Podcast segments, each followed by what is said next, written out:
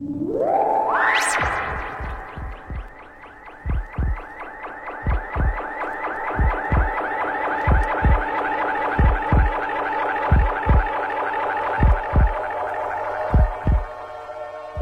desta maneira maravilhosa, começamos mais um tão esperado episódio do Ufologia e Ideias. E aqui, quem fala para você, que é o ouvinte, é a primeira vez que vem aqui, eu sou o Jonas, aqui da capital da amizade, o Moarama City para o mundo. Mas antes de falar sobre qual caso e tudo mais, eu gostaria de trazer o nosso amigo, nosso, nosso mestre aqui do Ufologia e Ideias, Walter. Como você está, meu querido?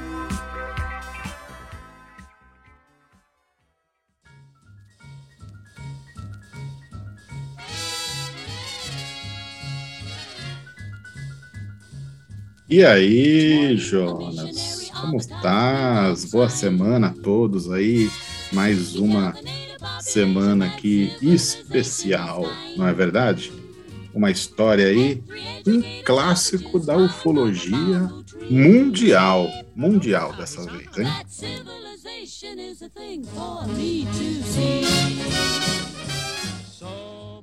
Exatamente, exatamente. Para aqueles que acham que ah, o fenômeno ufológico só aconteceu de 90 para cá, começou a ter uma explosão ufológica a partir de agora, entendeu? Então, em muitos casos que aconteceram no passado, era apenas histeria coletiva. Então, pessoal, não é bem assim. Tá? É sério. E nesse caso, nós vamos falar de avistamentos de militares, né? É, estamos passando por uma infelicidade mundial, não é verdade? É uma infelicidade aí, uma, uma desinteligência mundial nós estamos passando. O portal Vigília está é, noticiando é, avistamentos de UFOs, né? Nessa, nessa guerra que está acontecendo, e não é diferente em muitas guerras que já aconteceram na história da humanidade, né? Muitos avistamentos de UFOs durante uh, guerras, né? E é esse o assunto principal do caso de hoje.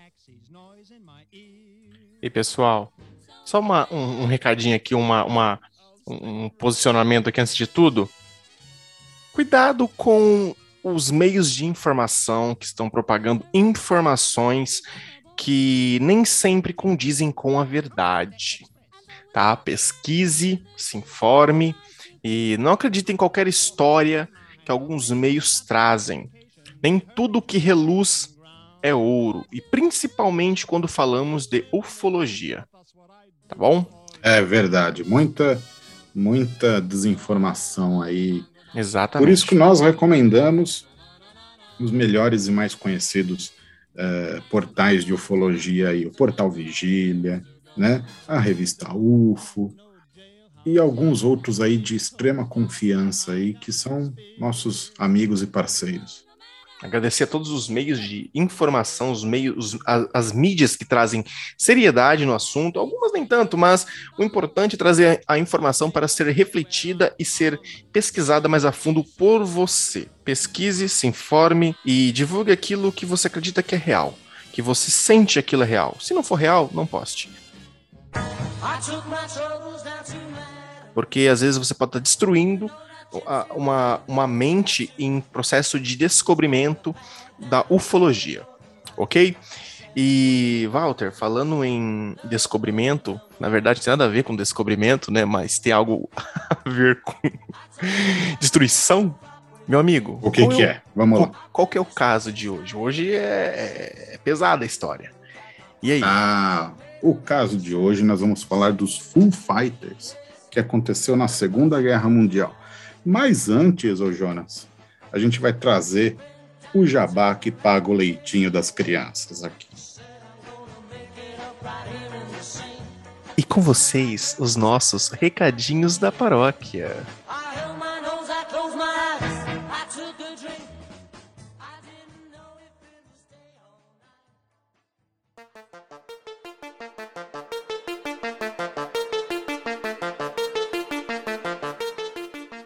Você pode nos ajudar contribuindo com o nosso Apoia-se, apoia.se barra ufologia ideias. Com este pequeno valor, você irá nos ajudar a evolução sonora e tecnológica deste podcast. Tá legal, pessoal? Eu conto com o seu gentil apoio no apoia.se barra ufologia e ideias.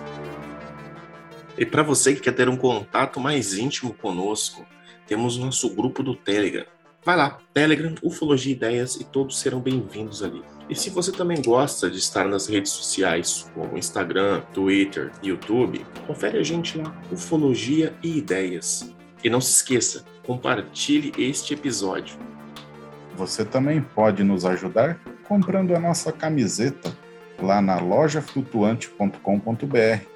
Lembrando que os links de tudo que a gente falou aqui está na descrição desse episódio.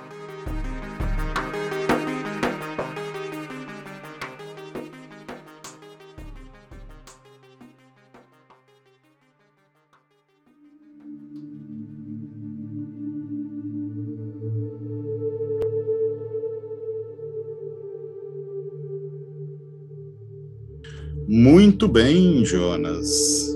Esse caso é um caso extremamente importante para a ufologia mundial, né?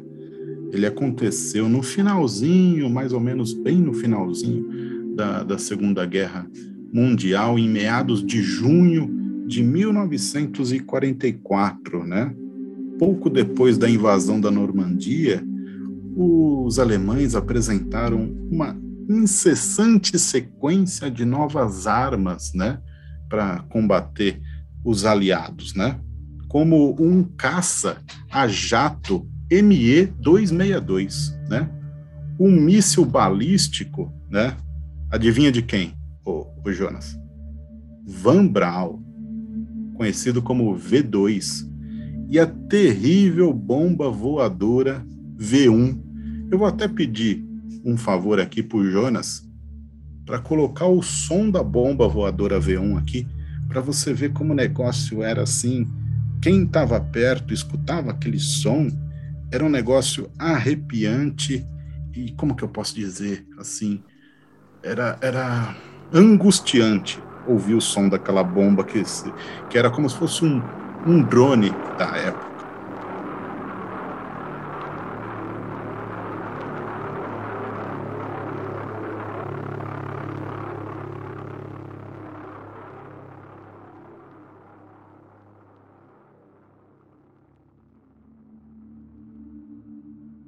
Bom, e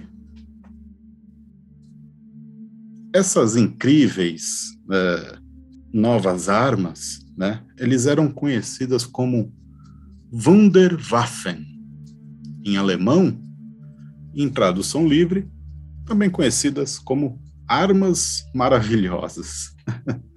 Olha só que coisa coisa terrível, coisa triste, né? Maravilhosa, maravilhosa para quem soltava, né? Exatamente. Imagina para quem recebia isso em cima da sua casa, em cima do seu lar, ali no seu campo de, de, de cultivo ali, porque olha, é, o nazismo só fez mal. A pessoa pode falar o que for, ah, fez bem na medicina, os estudos avanços. Não, não. Maravilhosas, que eu quis dizer, entre aspas, né? É... Era o nome das armas, né? Wunderwaffen, que eles chamavam, né? Ah, só para deixar aqui bem, bem, rapidinho, volta, só para deixar bem claro aqui, nós não apoiamos nazismo. Nazismo é, é fogo antes no que rabo. vem a turma do cancelamento. Aqui, né? exatamente, exatamente. Não aqui... somos apoiadores do, do, do, partido nazista. Nazista nada tem parecido. É. nada parecido. Só estou dizendo aqui como os alemães chamavam a, os armamentos deles de Wunderwaffen. Uma das unidades americanas de infantaria, né, a quadrigentésima décima quinta esquadrão de combate, eles voavam com um, um avião próprio para vigilância noturna, o Northrop P-61 Black Window. Ele era muito bonito. Isso. Quem, quem puder pesquisar aí, dá uma pesquisadinha. Northrop P-61 Black Window. Ele era cheio de janela, super tecnológico para a época, repletos de sensores de radar, né? E já era comum, né, ali para os alemães no final da guerra, eles transportarem a sua, os seus uh, suprimentos e tudo que eles precisavam através das linhas férreas durante a noite. Então, esse avião era próprio para um voo noturno e de bombardeiro eh, em trilhos de trem. Era, era, era essa a missão que o quadragentésimo décimo quinto tinha.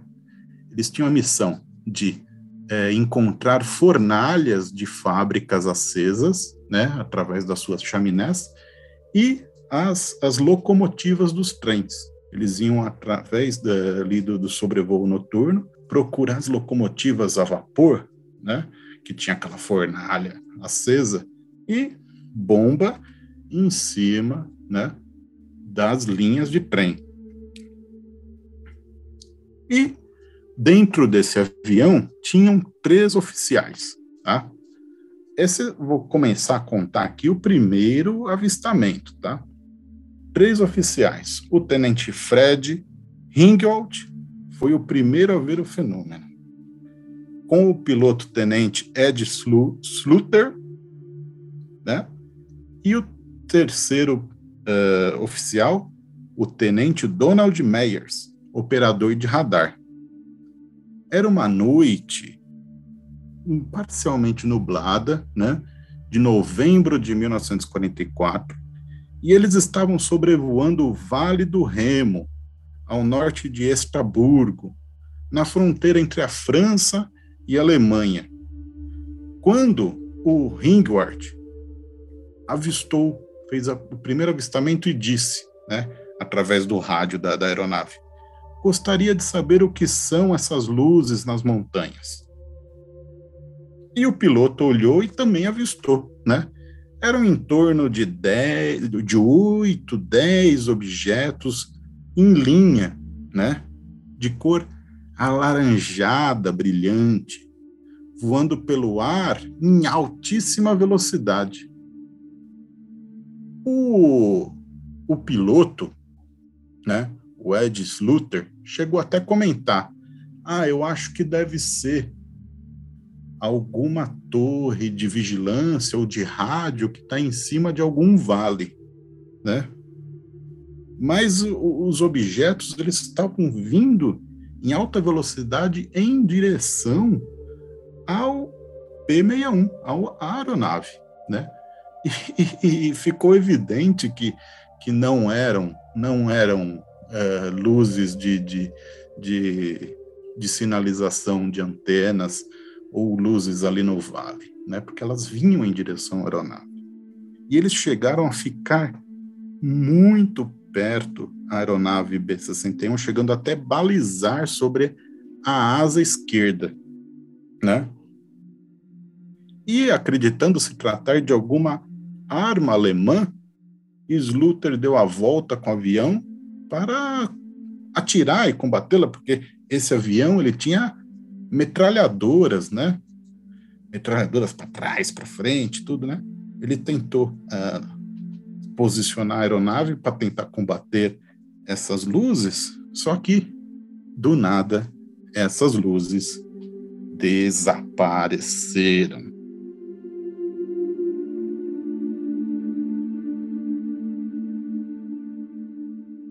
Esse foi um acontecimento naquela noite.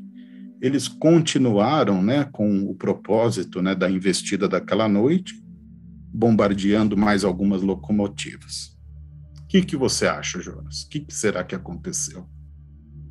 Interessante desse, desse acontecimento é que vários filmes e algumas séries eles retratam né, essa, essa, esse, esse encontro, que é um encontro clássico, né?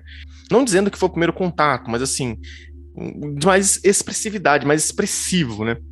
O, na série Taken, para quem já assistiu ou se recorda dessa série de 2002, lá do Steven Spielberg, que passava acho que na Band, Acho que passou na, na Bandeirantes, que é uma série fantástica. Eu até assisti ela recentemente, semanas atrás, e deu uma nostalgia, porque você tem outra concepção da, da história, assim, sabe? Lá, ali mostra, no primeiro episódio da série, né? Olha, Jonas também é cultura. O primeiro episódio da série mostra o encontro desses é, é, aviadores, né? Esses soldados ali da aeronáutica, que tem esse contato, e os soldados americanos. E nisso mostra que eles são atacados. Ali já, aí já entra uma, uma, uma ficção ali, uma coisa mais assim, para dar um, gás na. Fica liga. mais Hollywood, né? Isso, mas é interessante, porque eles acabam morrendo, só que eles acabam sendo abduzidos antes de morrer, entendeu? É bem interessante, hum. vale a pena assistir para quem nunca assistiu, a série Taken, né? Ela não está na Netflix, tá? Já avisando. E uh, dá uma pesquisada, galera, dá uma pesquisada aí que vocês vão encontrar. Eu encontrei ela completa no YouTube é uma série antiga e tudo mais, então não tem, né, enfim. Mas é bem interessante porque traz, né, mais ou menos a imagem ali, os aviões ali em combate e as luzes rodando eles, é mais ou menos aquilo ali.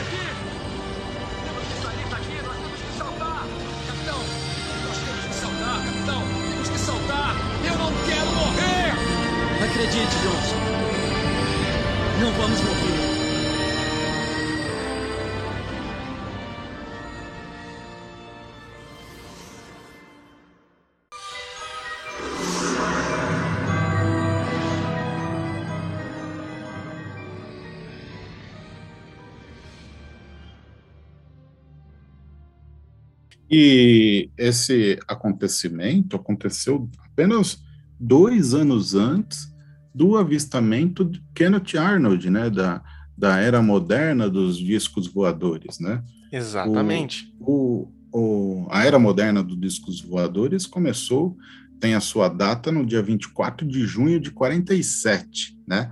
Nós estamos falando aqui de 1944. Então, é muito próximo ali da, da, do que se considera hoje é, as, as, a era moderna né, dos discos voadores. Ah, mas é que a, a, os fenômenos ufológicos só começaram a acontecer depois da onda hollywoodiana, entendeu? Então, assim, isso foi uma coisa implementada na cabeça das, da população e começou a virar uma, uma coisa, é, uma histeria coletiva. Não, gente, não, não, não. É só você abrir os livros de história e perceber que o macaco, lá atrás, né, vamos dizer assim, nossos é, antepassados, eles não sabem, eles reproduziam aquilo que eles viam nas cavernas. Então, assim, o contato sempre existiu. Só que, né, conhecemos como a onda ufológica começou, né, esse ban era moderno dos discos voadores, a partir aí desses grandes eventos, né, de, de 40, década de 40 ali. E interessante, Walter, que, assim, imagina você um piloto e, cara, eu me borraria todo, porque não teria nenhuma base, eu não teria nada. Eu acho que vocês ouvintes também, né? Calma, né? Não, não, porque, cara, imagina, você tá ali pilotando sua nave ali, querendo, sua aeronave, querendo meter bala no chucrute, tá entendendo? Meter bala nesse chucrute fedido. E, e cara, aparecem essas luzes. Mas vamos, vamos com calma aí, que, olha, eu acho que eles se cagaram, é... mas tudo bem. E não parou por aí, viu, Jonas? Teve mais avistamentos até o fim do ano de 1944. Né? No dia 17 de dezembro né, do mesmo ano, é, perto de Brent, na Alemanha, um piloto estava voando a aproximadamente 250 metros de altitude quando viu mais cinco ou seis luzes vermelhas e verdes piscando em formato de T, T, T de tatu. Né? As luzes pareciam segui-lo, chegando a uma distância de mais ou menos 300 metros da aeronave. 300 metros para uma aeronave é muito perto, sabia? Antes de desaparecer inexplicavelmente, né? E não para. Ó, no dia 22 de dezembro, também de 1944, duas outras tripulações avistaram as luzes. Uma próximo a Hagenau relatou o avistamento de dois feixes de luz alaranjados que pareciam emergir da Terra até 3 mil metros de altura, acompanhando o avião por aproximadamente dois minutos. Olha que coisa estranha, uma luz que sai do chão e vai acompanhando a aeronave, assim como se fosse uma luz sólida, né? E em seguida as luzes se afastam, flutuam por mais por alguns minutos e vão embora. Elas parecem estar sob efeito sobre um efeito de controle do tempo, né? Dizia o livro Stranger Company, Militar Encontros if UFO in War World War Second, de Kate Chester. Então, nesse livro, Stranger Company, Military Encounters with UFOs in World War Second, ele relata, né, esses outros avistamentos que ocorreram no final da Segunda Guerra né, Mundial, né? E também teve outros avistamentos, né? Também do Samuel Carstney fez um. Ele viu um, um objeto em forma de charuto, olha só, charuto, vermelho, brilhante, a poucos metros da asa do seu avião. Então, é, é, são vários pequenos avistamentos que se somam e criou essa toda essa história, né, através da Segunda Guerra Mundial. Os aeronautas da época nomearam as luzes de Full Fighters, né? Pela, pela, pela junção das palavras em francês full, né? Que vem fogo em francês, e fighters, né? De, de aviões caça. Então, eles chamam, é, em tradução livre, são os famosos aviões de fogo, né? Full fighters.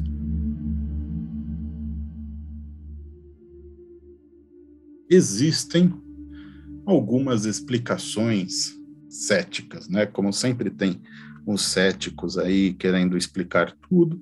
Nesse caso também tem algumas explicações, né? E muito se falou na época da fadiga de combate, né?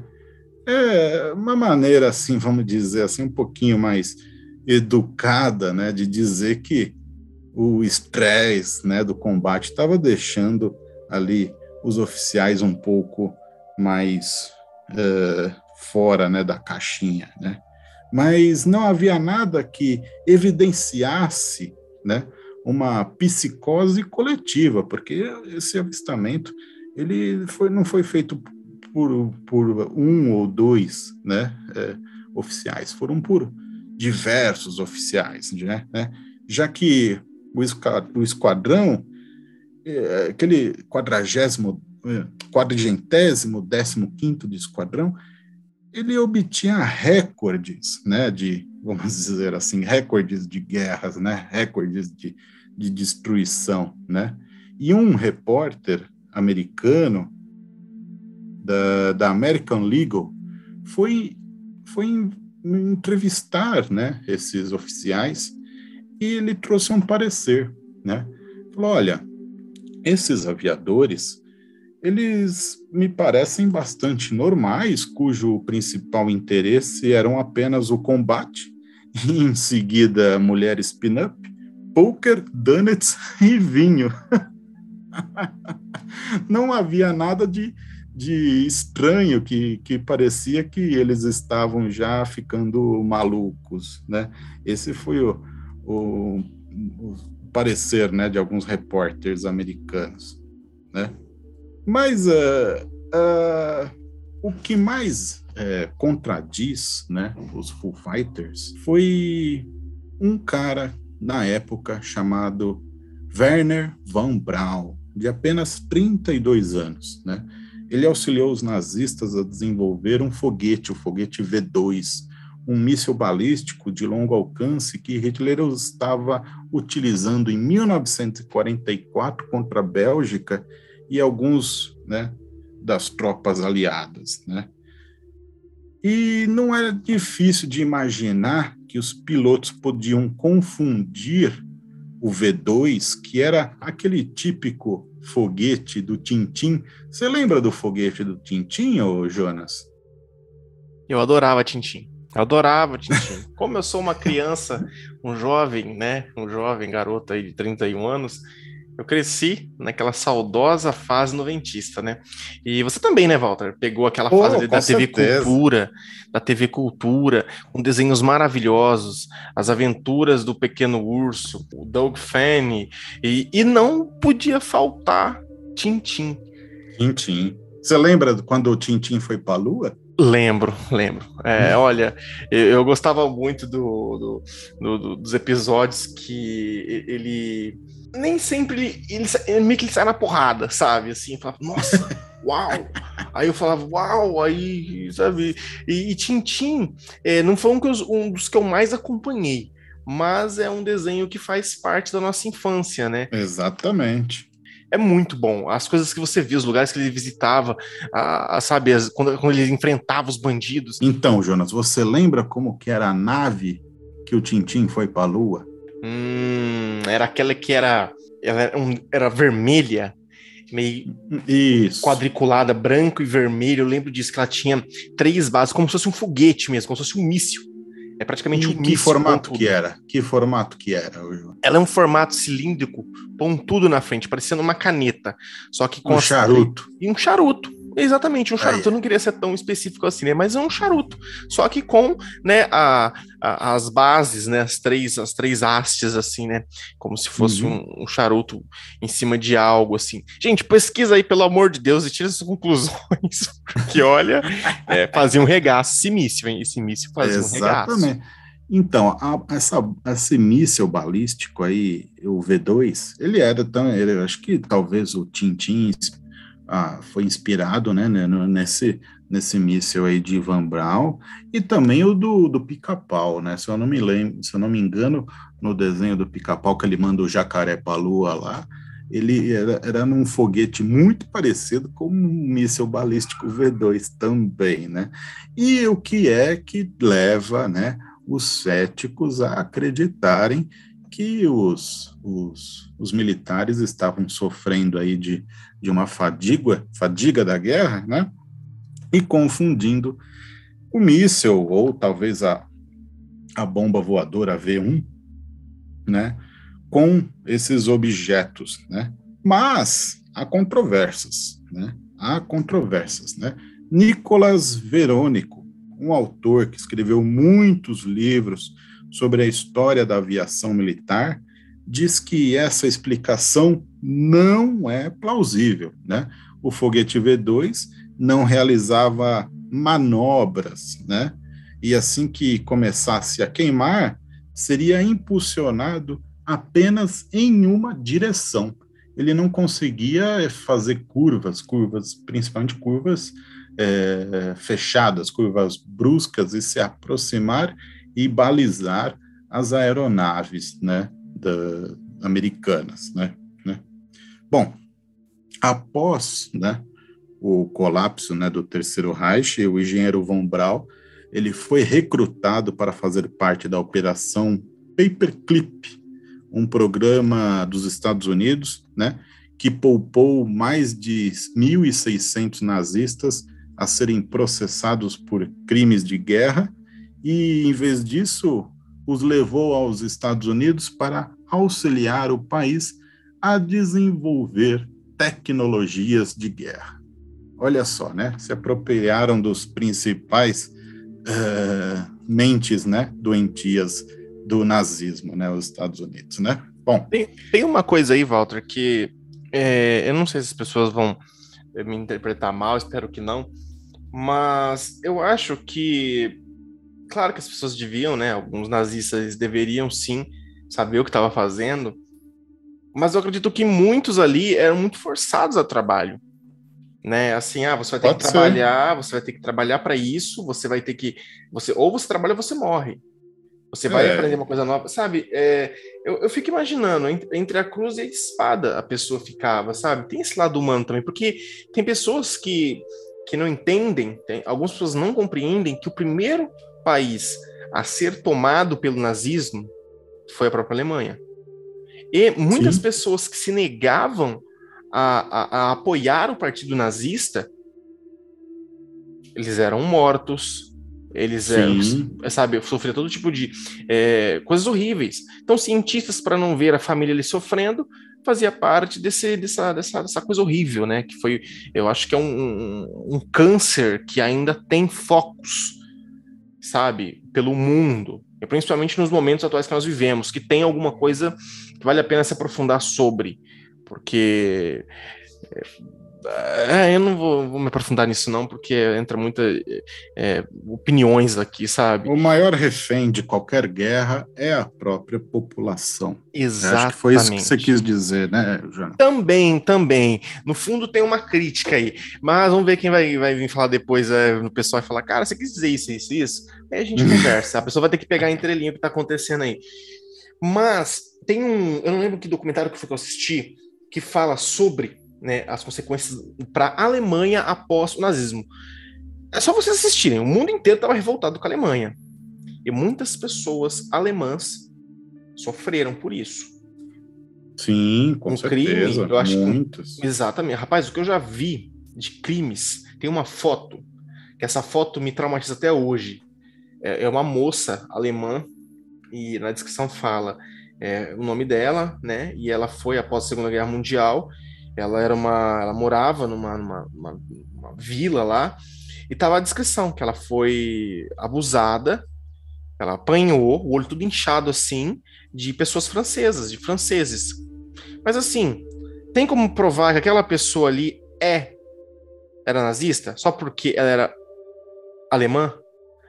Então, é. assim, é, uma coisa não justifica a outra. Mas, no final das contas, a gente percebe que a gente só passa de quem é monstro para quem não é monstro do lado que você tá. Se você estiver por cima, você é o um monstro para aquele que está embaixo. Mas se Exato. isso inverte, é a mesma coisa.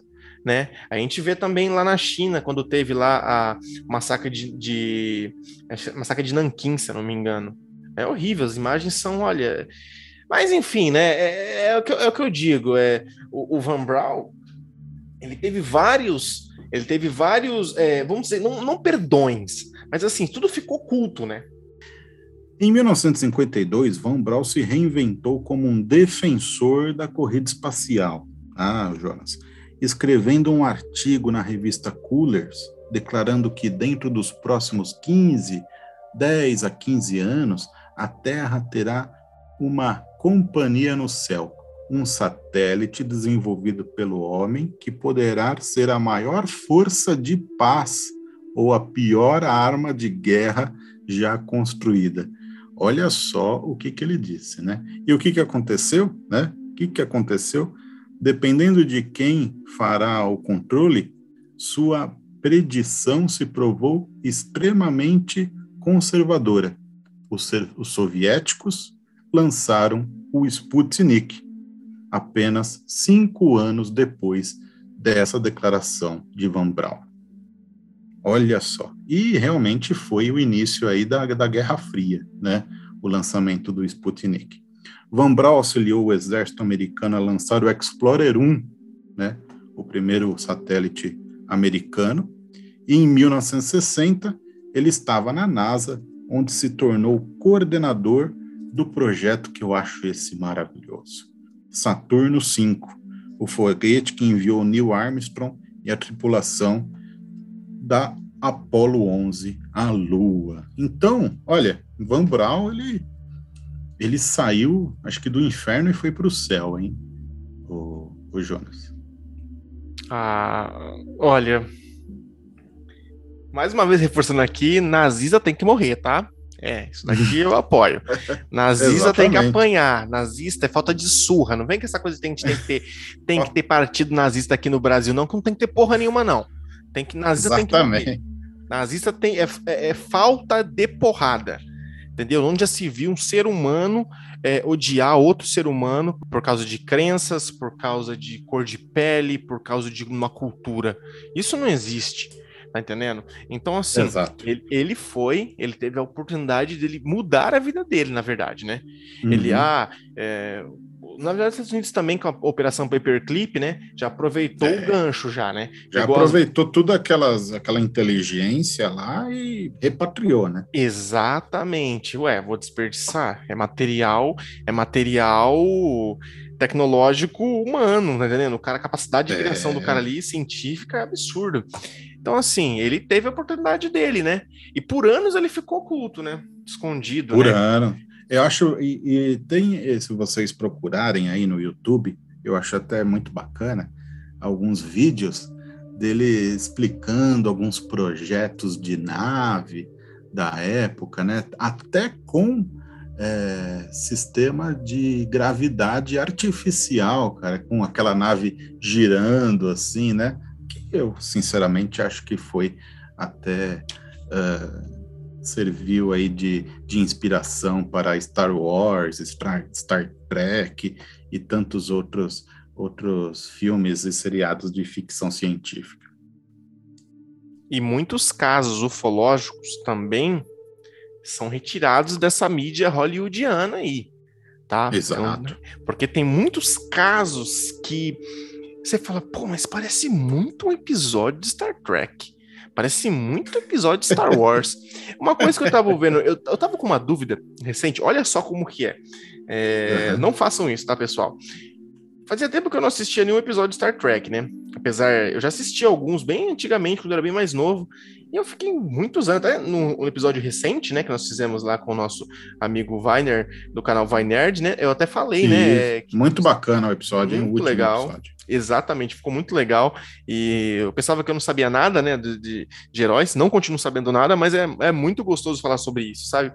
E nisso, eu, eu falei assim: não, eu tô com uma coisa na cabeça aqui, o que, que era? Em alguns relatos, quando se fala sobre a tropa estelar, ou tropa, sabe, que protege os ares e tudo mais, ali nosso espaço, o nosso, nosso vírgula, né? Que a gente mal consegue limpar a bunda aqui na Terra, né? O lugar mais longe que o ser humano foi foi para a Lua, né? Então é. você imagina. E se acha tá... um monstro, né? Tipo, nossa, demais. É, então. Então, mas assim, tem uns episódios. Eu falei assim: não, eu, vou, eu não sei qual episódio que era né, de qual Star Trek que era, que o capitão, depois eu descobri que é na Enterprise, né, a série Enterprise, eu não lembro que ano que foi que lançou, tá na Netflix, e acabei caindo por acaso. O que acontecia? Tinha, tem tem um, um, um caso ufológico que a pessoa fala que ela tem contato com esses seres. E tinha uma mulher na tripulação, o resto homens. Tinha um negro, né? Um, um homem uhum. negro e mais três homens. Um deles era idêntico ao Capitão John, cara da, da hum. Enterprise, Star Trek. Eu falei, até a roupa era parecida, um macacão azul escuro com umas fitas amarelas, sabe? E um deles usava uma pistola laser. Aí eu falei assim, hum, acho que a pessoa assistiu Star Trek demais. É um caso que eu nem vou passar para frente, porque nitidamente aquilo ali bate com Star Trek aquele Star Trek, entendeu? E não é um caso muito antigo, não. Aí eu fiquei pensando até onde vai, né, a capacidade, né, da, da criação. Por isso tem casos e é, casos. É, e a mídia influencia muito na nossa mente.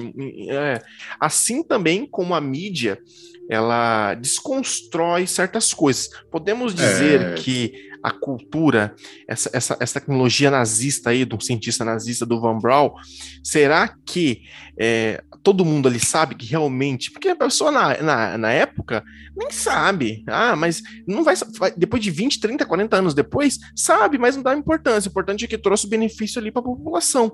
Imagina se o nazismo tivesse ganhado, o Van Braun estaria lá. É o maior cientista, blá blá blá. Imagina as tecnologias Ele, que eles é, têm. Eles né? poderiam ter ido à Lua, concorda? Exatamente, porque nesse, nesse ponto até onde eu sei, o, o Hitler, ele tinha, né, uma, uma um, vou dizer a palavra aqui meio escrota, um, um feitiço, uma loucura por misticismo, né? Sim. Ufologia, sim. apesar dele ser cristão, tá, pessoal?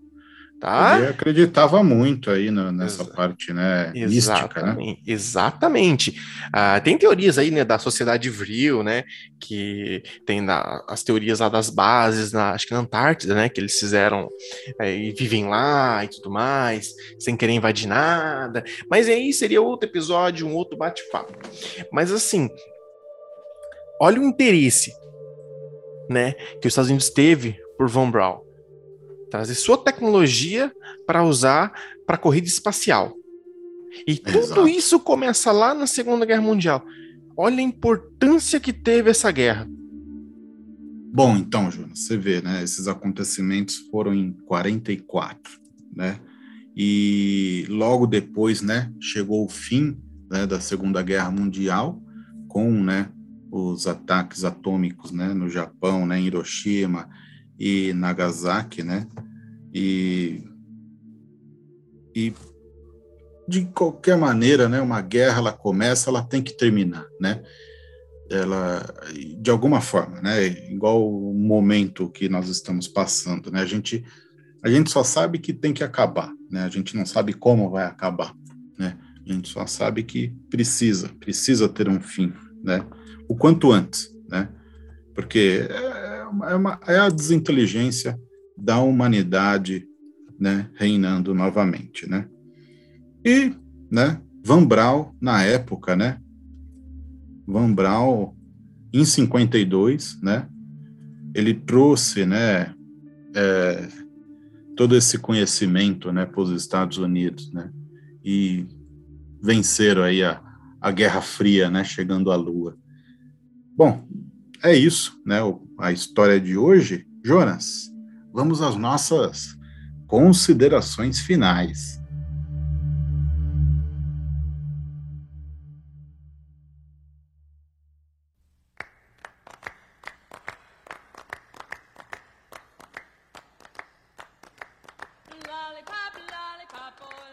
E aí, Jonas, como é que você gostou do episódio de hoje. Você acredita, você não acredita, você acha que tem coelho nessa, nesse, nesse mato? O que, que você acha? Você imagina o estresse que um oficial da aeronáutica, marinha, exército, ele passa. Você está no meio de uma guerra. Não é um passeio que você vai aqui ou ali, que você vai reencontrar seu irmão, você vai reencontrar seu pai, você vai ver aquela garota ou aquele garoto que você. Aqui vamos falar em, né, no caso mais afetivo, assim, dos oficiais, porque a maioria eram homens, né? Mas você não vai encontrar mais as pessoas que você viu, você acabou de sair da sua base, você não tem certeza que você vai encontrar o seu companheiro, às vezes o seu amigo de batalhão, o seu amigo de infância que está servindo junto com você você levanta voo da sua aeronave, você mantém contato com a base e aquela adrenalina, aquela pressão, aquele medo, aquela. Certo que você é treinado, né, para manter esses controles, mas se põe no lugar, veja alguns vídeos, assista ali o resgate do soldado Ryan, que é pesado. Aquilo ali é, matou pessoas matou ex-combatentes durante a, a, primeira sala de, de reprodução no cinema, para quem não sabe. Teve soldados que eles ficaram em choque, porque era aquilo ali, nas praias da Normandia. Era aquilo. Tem um filme muito bom chamado Fly Boys, muito bom também. Você sente um pouco dessa adrenalina. Quando eu era mais novo, Valdo, contar um segredo aqui, eu era louco para ser piloto de aeronave, entrar na aeronáutica. Eu era louco, louco, louco, louco. Queria muito, queria muito. Mas, né, a vida não foi, não levou para esse lado. É, eu também prestei concurso para é, a Escola Preparatória de Cadetes Sim. de Barbacena. Eu prestei o concurso. Não passei.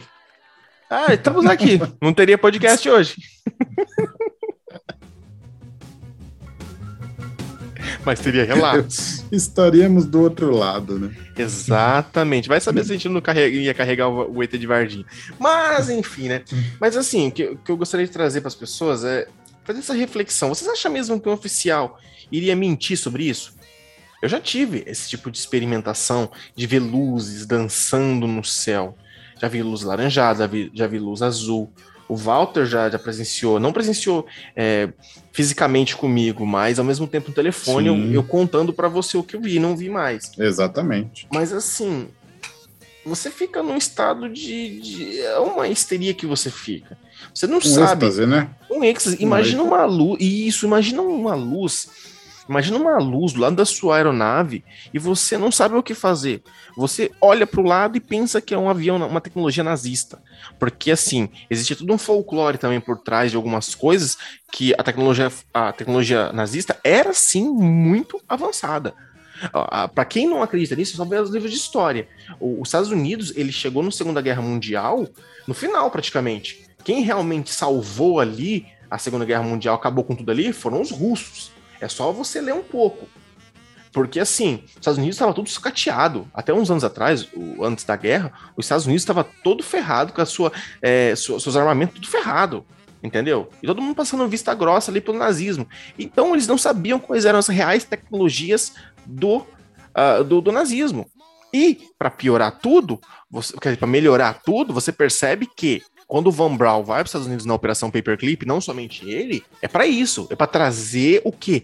Essa coisa tecnológica avançada para os Estados Unidos, né? À toa que a tecnologia dos Estados Unidos armamentícia, puf, bélica, avança absurdamente e começa a Guerra Fria e começa a corrida espacial. Quando você se depara com esses fenômenos durante a Segunda Guerra Mundial, em tantas outras guerras, em todos os outros grandes eventos, eu acho assim, Walter e ouvintes, com todo respeito, a quem não acredita. Se você pudesse ser uma espécie que pode observar outras duas espécies se matando, se degladiando, por que não você viria? E nós vivemos hoje em dia algo bem interessante. Vem aqui para assistir e observar. Né? Exatamente, você não pode interferir. Aí você pode observar. Em alguns momentos você deve interferir. Talvez sim, talvez não. A gente não sabe o lado de lá deles. Mas, se essas luzes são luzes conscientes que você fala, é, você vê que é, não parece algo tripulado, mas é algo tripulado, uma coisa assim. Vamos ser sinceros. Porque hoje em dia. É, minimamente tá, inteligentes, né? Tá entendendo? Uma sonda guiada ali. Por que hoje em dia, em algumas notícias, se diz que ah, a, a, o objeto foi lá e paralisou um tanque, não sei o quê, e, e protegeu, as pessoas oraram, e, e a, os UFOs salvaram? Gente, esses seres não tomam partido. Será que eles tomam partido para um lado ou para outro? Nem à toa que por muito tempo, né, Walter? O, o, não, o... partido eles não têm. Não, não tem. Porque eles estão ali para talvez documentar e ver a história, nada mais. Eles Exato. não têm direito de interferir em nada, nenhuma outra vida. Né? Não, uhum. não tem. É uma lei cósmica. Eu acho que você não tem direito de chegar na casa do outro dizer como que ele deve tratar ou não, o, como ele pinta a parede, como ele faz o almoço, sabe? Esse tipo de coisa, a cultura. É uma cultura errada? É, mas esses seres não tomam partido para um lado e para o outro. Agora, rezar para eles eles virem. Olha, é, é, meio complicado afirmar esse tipo de coisa. E aqui a única coisa que eu posso afirmar para vocês é que eu acredito 100% nesse caso. Eles não teriam por que mentir, eles ficaram abalados e principalmente pelo fator deles terem medo de ser uma arma altamente tecnológica nazista. Porque depois de muito tempo, os nazistas eles percebem que também, eles também se perguntavam, né, se eram dos americanos. Então, assim, os nazistas não, diga assim, né? Os russos, é, então, enfim, os, os alemães, é, os russos, eles também apareciam para eles. Né? Exatamente, também aparecia para eles. Então, assim, é muito difícil. É igual aquele caso que nós trouxemos recentemente sobre o Jonathan Lovett. Cara, Isso. são militares. Eles podem mentir? Pode. As informações podem estar um pouco deturpadas? Podem.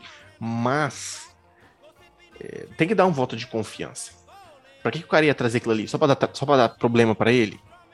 Tá entendendo? O fenômeno UFO, é. ele é muito mais complexo do que se imagina. Né? E não, e não surgiu depois dos anos 90 com a mídia hollywoodiana. é, eu também acredito 100% nesse caso, né? Eu acredito sim que eram homens preparados, eram homens treinados, eram homens que estavam em alerta, né, para uh, atacar e serem uh, e se defender, né?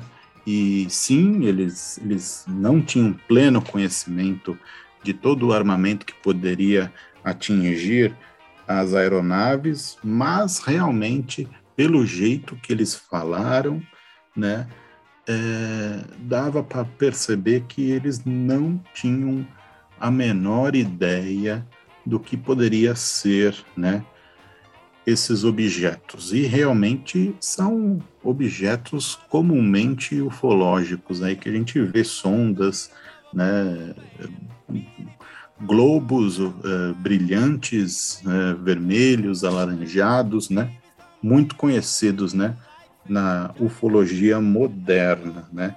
Então, sim, eu também sou believer nesse caso aí e combinamos mais uma vez, hein, Jonas? Muito bom, cara. Muito bom esse caso. Esse caso é muito bom, cara. É, é, é, muito bom. É muito bom. Eu acho que vale a reflexão aqui, né?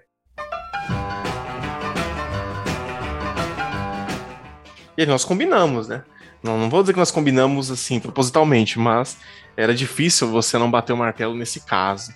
Entendeu? É, exato. Tem outros casos que a gente fica meio assim, ah, quem sabe, mas o que vale é a reflexão. Eu acho que o que vale aqui é a reflexão. Em tempos de, em momentos complicados, conturbados que nós vivemos, será que esses seres tomariam partido para qualquer lado? Será que eles tomariam partido? Eu então, acho que não. Eu também acho que não. Tá entendendo? então, uhum. assim, é um episódio maravilhoso. Um episódio muito bom, é muito gostoso falar sobre isso.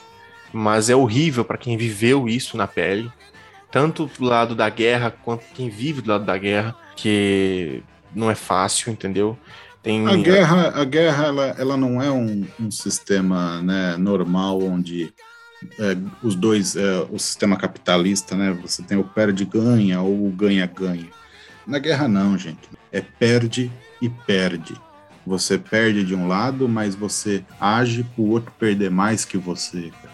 Então isso é terrível os dois perder, isso, isso não tem lógica nenhuma. E é isso, é isso, pessoal. Muito boa semana para você que escutou até aqui, né? Um abraço para você, que o Criador nos dê bênçãos, te dê bênçãos e tenham todos uma boa sorte. Valeu, falou! Pessoal, muito obrigado por você escutar até aqui. Muito obrigado pelo seu play, pelo seu compartilhamento, por você divulgar o nosso episódio. Se você gostou, nos sigam lá nas redes sociais. Nos sigam, entrem lá no compartilhe esse episódio, entre lá no Telegram, no grupo, bate um papo com a gente, vem conversar com a gente. E principalmente, uma mensagem que eu queria deixar para todos aqui. Fiquem com Deus, que Ele possa abençoar a sua vida, o seu lar e principalmente, se possível, faça uma oração para as pessoas, uma, uma, uma, uma, mentalização de algo positivo, não precisa nem ser uma oração, mas algo positivo. Todas as pessoas que sofrem com conflitos, que infelizmente nós não vivenciamos só os conflitos lá da Ucrânia, entre Rússia e Ucrânia, mas também de outros locais do mundo. Eu acho que o mundo precisa de mais vibrações positivas, mais energias positivas, e se você não puder fazer isso, faça próximo de você faça próximo ali do ambiente onde você tenta modificar para uma coisa boa o ambiente que você vive. Beleza? Nós precisamos de energias positivas no mundo, porque de guerras, você vê, as guerras já aconteceram há muito tempo atrás e sempre acontecem. Então fica aqui a, a reflexão e fiquem todos com Deus. E uma boa semana e até o próximo episódio do Ufologia e Ideias. Forte abraço. Go get your lover, then reel and rock it.